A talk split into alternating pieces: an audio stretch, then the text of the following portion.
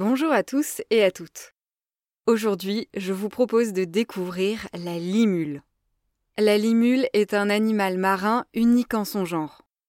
Elle ressemble un peu à un mélange entre le casque de Dark Vador et un crabe, le côté obscur en moins bien sûr. Il existe aujourd'hui quatre espèces de limules sur Terre. Les plus vieux fossiles d'individus de cette famille datent de 450 millions d'années.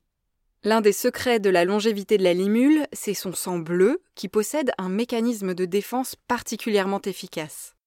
Le sang de la limule contient des amébocytes, des cellules spécialisées qui réagissent en cas d'intrusion de bactéries, de virus et de champignons. Elles cernent les intrus, forment une substance gluante autour d'eux, les empêchent de se propager et en plus referment la plaie par laquelle les indésirables se sont introduits.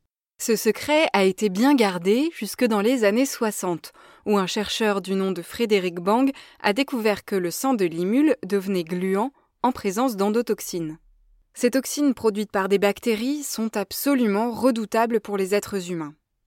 Elles provoquent notamment des chocs septiques dont l'issue peut être fatale.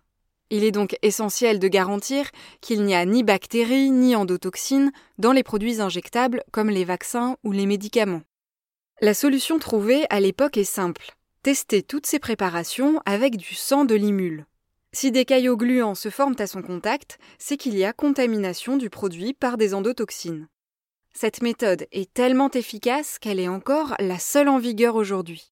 Environ 500 000 limules sont donc capturées chaque année, en majorité sur les côtes des États-Unis. On prélève en laboratoire jusqu'à 30% du sang de chaque limule avant de les rejeter à la mer. On utilise ensuite ce sang pour vérifier la pureté d'un grand nombre de produits médicaux.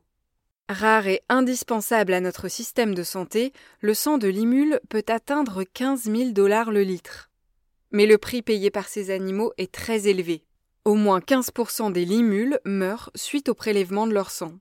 Tout l'enjeu est donc de remplacer le sang de limule par des produits de synthèse.